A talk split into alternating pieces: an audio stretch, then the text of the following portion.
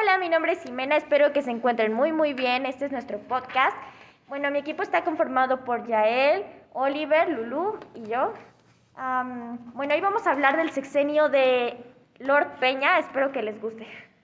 Sí, eh, cabe aclarar que el presidente, expresidente Peña Nieto estuvo en la presidencia de México en 2012 a 2018 y pues ustedes que Así que, ¿qué tal les pareció este presidente? ¿Les cayó bien? ¿Creen que fue una buena aportación hacia el, hacia el pueblo mexicano? ¿O qué es lo que piensan ustedes? Fíjate que sí me cayó bien y a la vez no, porque en sí la regó en muchas cosas y hablando en, por todos, no, no, o sea, el tipo la regó, que tienes un corazón deforme y para dar el grito, no, que este men, neta, wow. Sí, sí se pasó con muchas cosas. Bueno, siento que hizo, eh, es único porque hizo cosas que muchos presidentes no hacían, como el corazón deforme o cuando quiso poner este la empresa de Peñafiel. Luego su inglés. luego su inglés. Su inglés. Sí. Sí, pero también como dice Oliver de que lo regó, bueno, pues también hay que aclarar que él se basó en las reformas económicas estructurales, lo que significaba extender el modelo implementando desde los años 80 y que había seguido sexenios.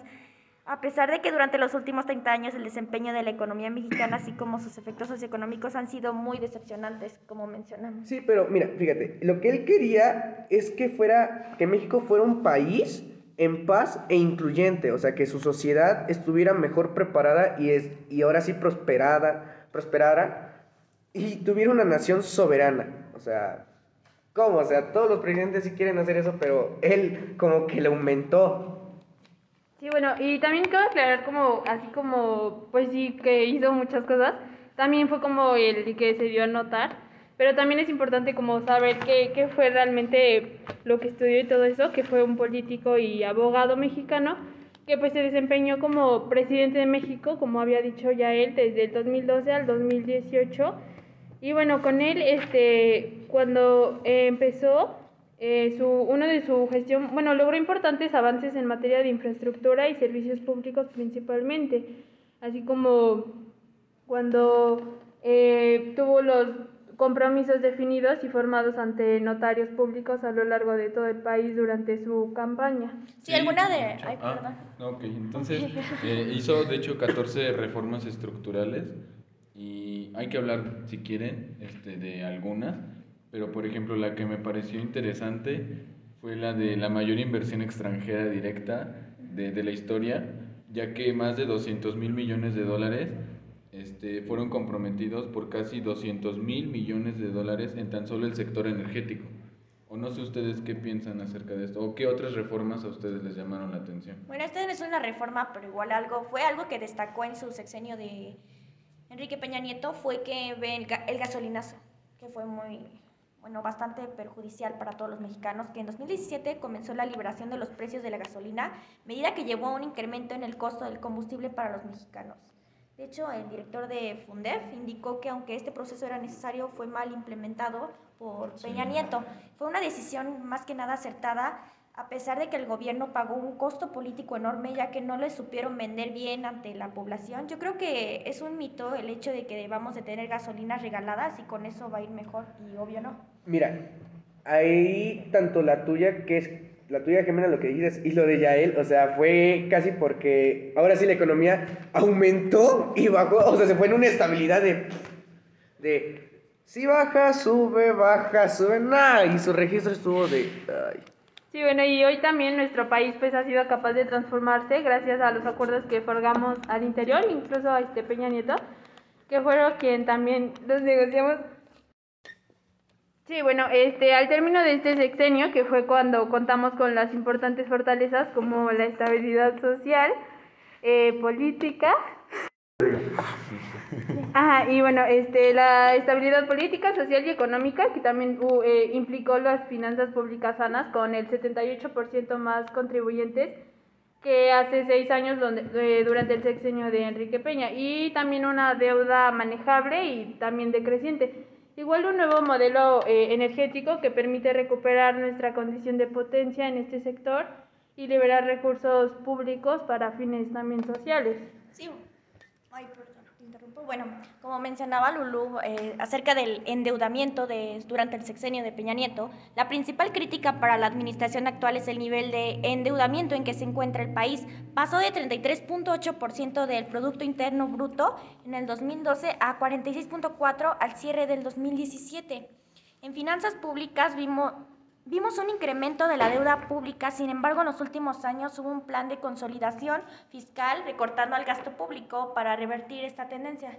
¿Ustedes qué opinan de esto? Pues yo digo que tuvo eh, cosas buenas, cosas malas. Eh, para mí es como bastante eh, curioso cómo es que un presidente haya llegado al poder pues con... Ven que, ¿se acuerdan ustedes cuando salió a la luz que él había robado una tesis? O sea, son cosas que, o sea, te sacan de onda como pueblo mexicano. Una persona que no tiene ni siquiera la educación básica pudo llegar al poder y no, pues Aparte, no es coherente, ¿no? Más que nada ahí se ve como la corrupción del país. Exacto. Aparte, mira, tuvo una inflación más baja para un sexenio que tuvo desde 50 años, o sea, casi 50 años. O sea, wow. Sí, bueno, Tú ya habías mencionado las reformas, ¿no, Yael? Eh, sí, mencioné una, pero eh, obviamente él hizo, hizo más. Por ejemplo, ahorita de los hechos que me acuerdo, no sé si ustedes se acuerdan, sacó, eh, bueno, dio pantallas a las familias y a los negocios. ¿Ustedes qué piensan de eso? O sea, mira, sí está bien y a la vez está mal, porque, o sea, se le está dando igual a personas que, o sea, tal vez no se lo dio a personas de bajos recursos, y ya, o sea, y mira, aparte, pues su inflación bajó mucho en este sexenio. Sí, bueno, también este, pues sí fue la, la creación de más de 4 millones de nuevos puestos. Y así como dicen, pues este, también lo de la, los apoyos, pues sí fue algo bueno. Que igual también este, fue la, la, eh, los menores porcentajes de pobreza y de carencias sociales desde que se tiene registro. Sí, bueno, me gustaría retomar esto que había dicho Yael. Durante el gobierno de Peña Nieto se aprobaron este, 11 reformas como la reforma de telecomunicaciones, la radiodifusión, la energética, laboral, financiera, hacendaria, por mencionar algunas. bueno, podemos decir que las reformas no fueron lo que prometieron y no terminaron por aterrizar a la población de a pie. Ni la gasolina, ni el bajo de precio, ni en el crecimiento que dijeron. Sí, eh, de hecho, lo que me parece que la reforma, eh, su nombre real cuando dieron lo de las teles, fue la del proyecto de telecomunicación. Y bueno, este proyecto eh, permitió que dar servicio de Internet de banda ancha al menos al 92% de la población para el año 2024. también, no sé si ustedes acuerdan que en televisión se anunció mucho la renovada red de carretera y proyectos ferroviarios y aeroportuarios de gran escala que tuvo en su sexenio.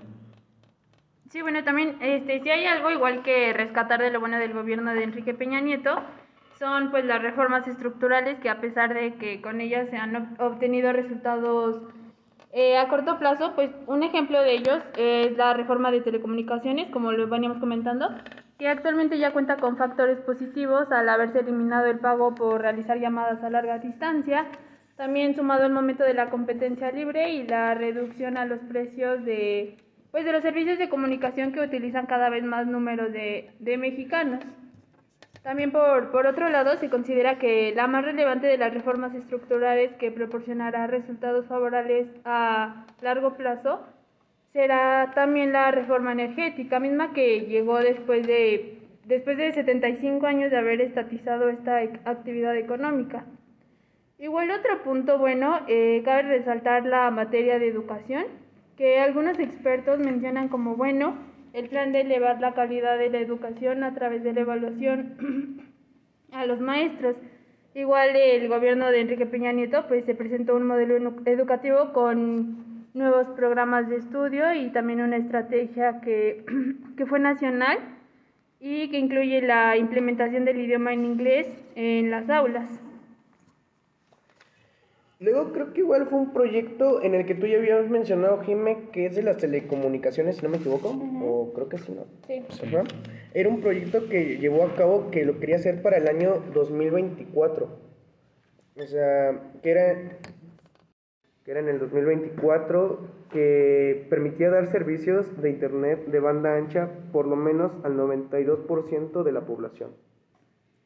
Sí, eh, ah, ibas a decir algo. No, sí, ah, bueno, este, también, bueno, igual este me, me causa mucho también este, un punto que es sobre el ámbito internacional que se ratificó el Tratado sobre Comercio de Armas que busca dar la solución al tráfico ilícito y por otro lado el Tratado para la prohibición de estas armas nucleares que con, con el que se logra dar continuidad al activismo mexicano.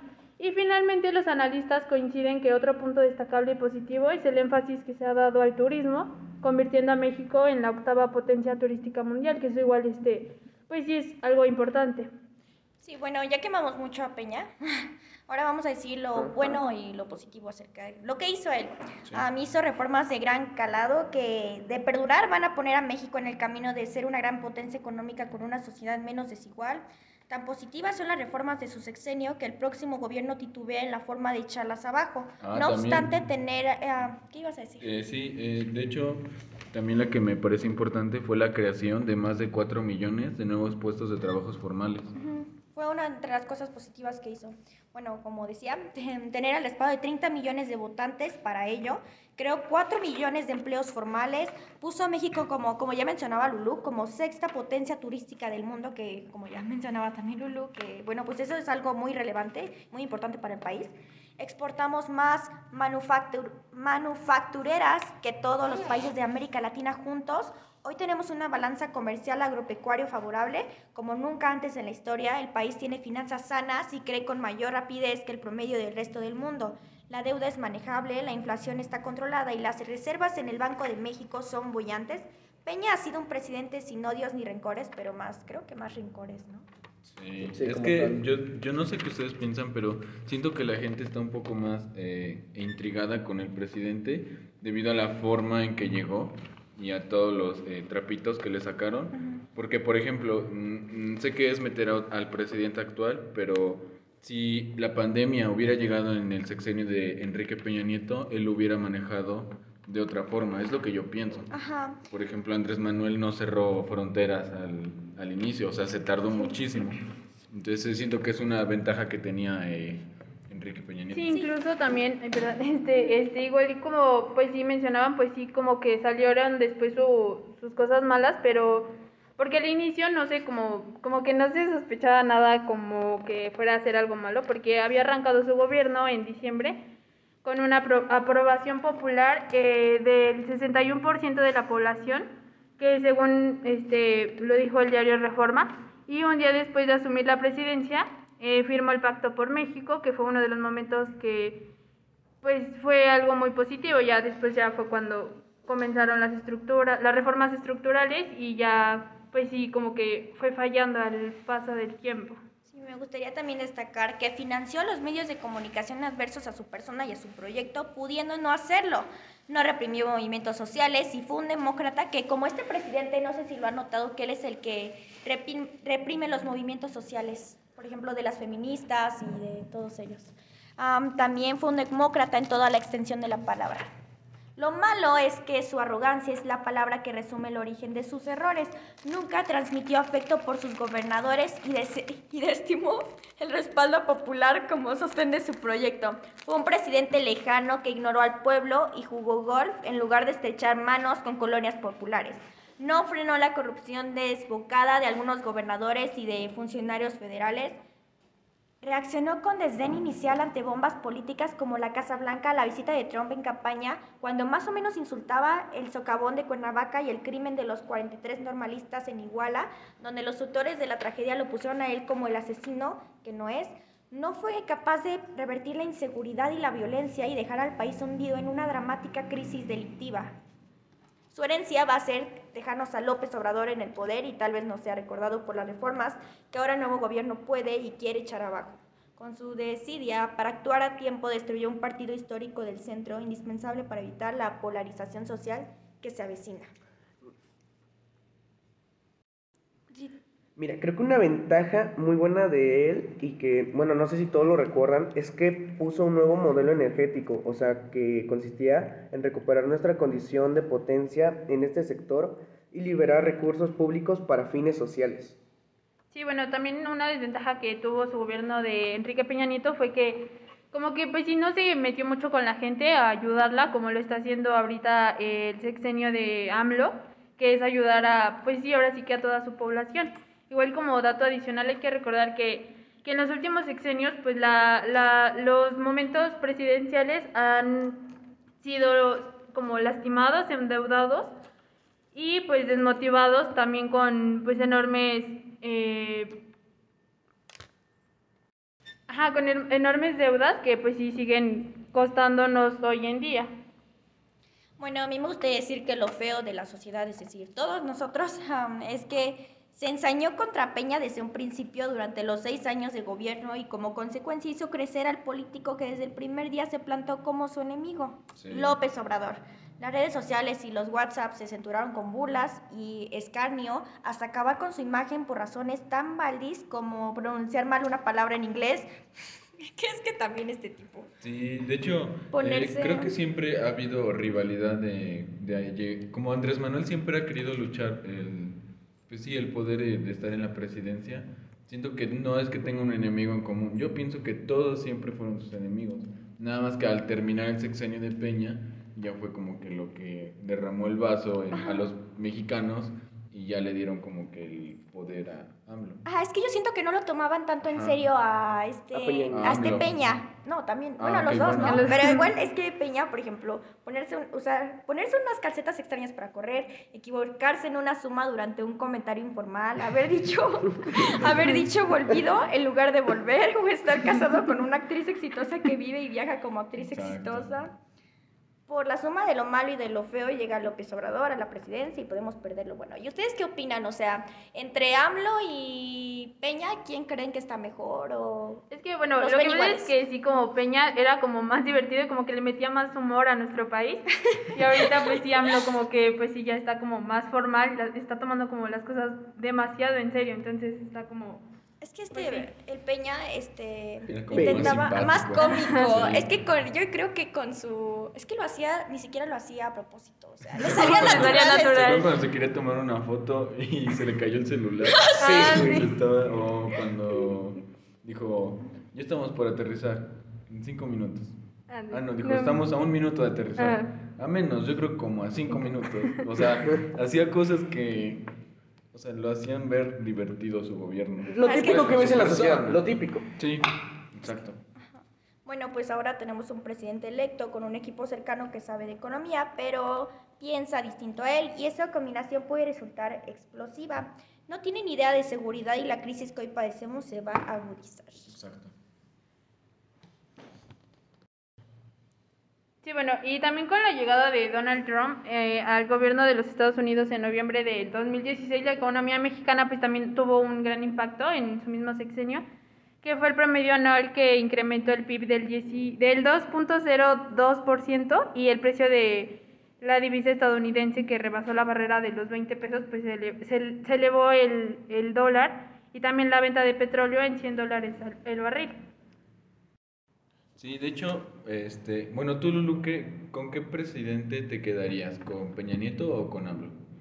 Mm, es que ahora sí que está como difícil porque pues sí como Sí. que Peña Nieto sí era como pues sí le metía todo bien como la cosa divertida pero sí como que no se tomaba bien las cosas en serio pero AMLO sí ya es como los apoyos y todo pues todo Sí. bien y siento que sí como con AMLO yo creo ¿Y tú, Oliver, con quién te quedarías? ¿Con AMLO o con Lord Peña?